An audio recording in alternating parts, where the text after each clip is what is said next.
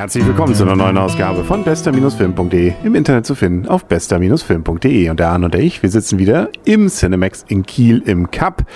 Und äh, erstmal vielen Dank, dass wir das wieder machen dürfen. Und hallo Arne. Moin. Moin, genau. Zu allen Jahres- und äh, Tageszeiten ein herzliches und bekanntes Moin. Moin. Ja, genau, gut. Wir sind in Norddeutschland, man weiß es ja. Wir sitzen in Kiel im Cinemax. Und wir haben, ja, den letzten Hexenjäger gesehen, ne? Ähm, mit Vin Diesel. Das ist immer Vin Diesel irgendwie, ne? Also Ja. die, die Glatze ist geputzt.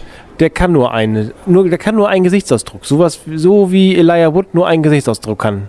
Ja, aber er ist cool. Äh, Na, ja, okay, der ist cool. Der ist cool, ja. Äh. Du sagst ja nicht zufällig den Namen von dem Schauspieler, der Frodo auch mit äh, hier gespielt hat. Der spielt nämlich beim letzten Hexenjäger auch noch mit.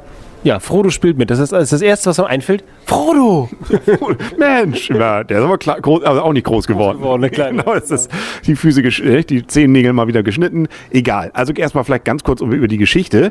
Äh, vor 800 Jahren gab es eine Hexenkönigin, die hat Böses getan, den Pestbaum gemacht, die Menschheit sollte dahin gerafft werden, aber das, da hat sie natürlich die Rechnung ohne Vin Diesel gemacht, vor 800 Jahren. Der hat nämlich schön ähm, sie erlegt und zerlegt, allerdings gleich noch einen Fluch mitgenommen, nämlich, dass er jetzt bitte schön für immer und ewig äh, nicht mehr sterben wird. Deswegen hat er gesagt, dann macht er doch sein, das Problem zum Beruf. Nicht? Ist, seitdem ist er Hexenjäger, nicht? zusammen mit der Kirche irgendwie. Und äh, dann geht es eben den Hexen ans, ans, äh, an die Gurgel, beziehungsweise wir sind in der Jetztzeit dann äh, der Rest des Filmes. Ähm, da sind die Hexen immer noch und äh, es gibt gute und schlechte.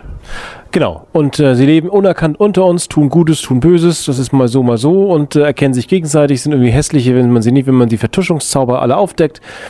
Und ähm, ich, ich spreche immer wieder gern davon, dass die Geschichte, die Welt, das kann ja ganz interessant sein. Das erinnert mich immer wieder an Konstantin, muss ich mal sagen, von dem ich immer noch einen zweiten Teil sehen möchte. Ähm, also das Setting ist ganz ist nett, macht Spaß und ist leider nicht ganz ausgelebt. Da ist mehr drin gewesen. Da wäre irgendwie, finde ich, ein bisschen mehr, mehr Hintergrundstory drin, ein bisschen mehr Story drin gewesen, ein bisschen Nebenstories vielleicht. Sonst wäre es richtig cool gewesen. So äh, krankt da zum Schluss dann doch ein bisschen zu viel an Traumreisen, finde ich. Und ähm, an Länge. Ohne Story. Also gerade die erste Hälfte, ich glaube, darauf willst du auch hinaus, die finde ich mir auch cool. Also wenn die Geschichte so aufgebaut ist, wie leben die Hexen denn so heute, welche gibt's, was passiert da so? Und da hätte man gern noch ein bisschen mehr so erlebt, was da so passiert. Da gibt's ja auch schon gute Anleihen in der Popkultur ansonsten, was so war.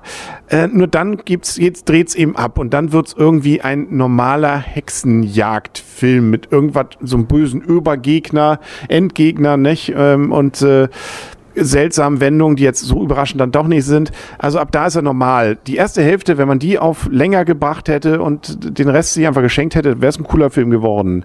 Und Vin Diesel, ich fand ihn ja cool. Also der ist ja einfach, der ist aber auch kein Kostverächter. Wer übrigens auch dabei ist, ist wieder Michael Caine. Der spielt sozusagen seinen Assist- Assistenten.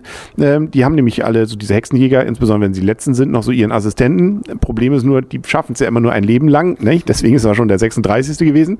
Der gute Frodo ist jetzt der 37. Und ähm, ja, Michael Caine ist so der geborene, in letzter Zeit so der geborene Assistent. Nicht? Bei Batman hat es ja auch schon den gehauen. Der weise Assistent, ähm, der immer gute Ratschläge hat und selbst ein 800 Jahre alter Mensch oder was auch immer, Hexenjäger, kann noch was lernen. Genau. Immer gut, eine gute Lebensweisheit noch auf den Lippen, ne? aber er wird auch älter. Okay, also können wir zur Wertung, glaube ich, schon kommen. 2D übrigens der ganze Film, 106, glaube ich, 107 Minuten. Und hat nicht gestört. Hat das bei dir nicht gestört, genau. Jo. Ähm, und es gibt natürlich auch noch eine Frau, die da ein Mädchen das oder ja, die mitmacht. Also gerade wenn du nochmal über die erste Hälfte, auch so wenn so diese, diese Zauber kommen, wo sich Dinge anders aussehen, als sie sind. Ich denke so an Gummibärchen, ich will nicht zu viel verraten. Das sind so, wie gesagt, das waren so ger- ger- schöne Sachen. Da gehört, da kann man was aus der Welt was draus machen. Deswegen, also da gehört mehr Story rein. Ich glaube, sie haben es so ein bisschen auch angelegt, eigentlich, wenn es ein Erfolg wird, dass sie noch mehr damit machen. Also das ist eigentlich eher wie so ein, so ein äh, Ghostbusters. So ein erster Teil, ja, aber Ghostbuster war deutlich anders und deutlich witziger. Der hier ist ja schon eher hart. Also das ist ja, da, da wird nicht, also wenn Diesel verzieht mal die Mine, aber sonst ist das nicht witzig. Äh, der verzieht doch nicht die Mine. Nee. Aber setzt, setzt die Glatze Krause. Ähm, auf jeden Fall, nein, der mit Ghostbuster hat überhaupt nichts zu tun. Ah, Ich wollte, Ghostbuster war eine Hom Ko Komödie. ja, aber es kommt noch ein, noch ein, noch ein, kann noch ein Film herkommen, noch so Ja, das geht ja immer. Also genau, Buffy, also Buffy vielleicht, so die die erste oder was. wollen wir nicht Buffy schlecht reden hier. Nein, deswegen kannst du gleich mal werten. Also, äh, ich stehe auf Filme, solche dieser Art. Ich hatte auf mehr gehofft. Ich hatte am Anfang gedacht, cooler Film und zum Schluss hat er einfach Längen und es wurde zu viel eine Traumreise sich, äh, sich Zeit verbracht. Äh, ich glaube, um die Länge, um das bisschen auszureizen. Deswegen kriegt der Film 5,5 Punkte.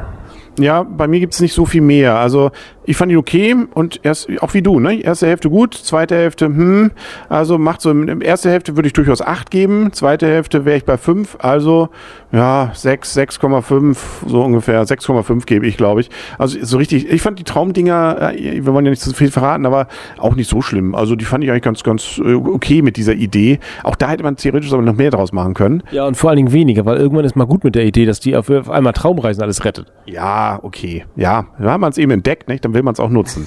Also auf jeden Fall. Ähm, ja, also war okay. Ähm, deswegen, was haben wir denn dann irgendwie so um die sechs Punkte insgesamt? Ne? Also kann man sehen, wenn man Vin Diesel-Fan ist, sowieso. Und äh, natürlich fährt auch hier wieder ein schönes Auto mit. Ne? Also Fast and Furious irgendwie kann er auch nicht lassen. Aber vor allem ein cooles Schwert. Cooles Schwert.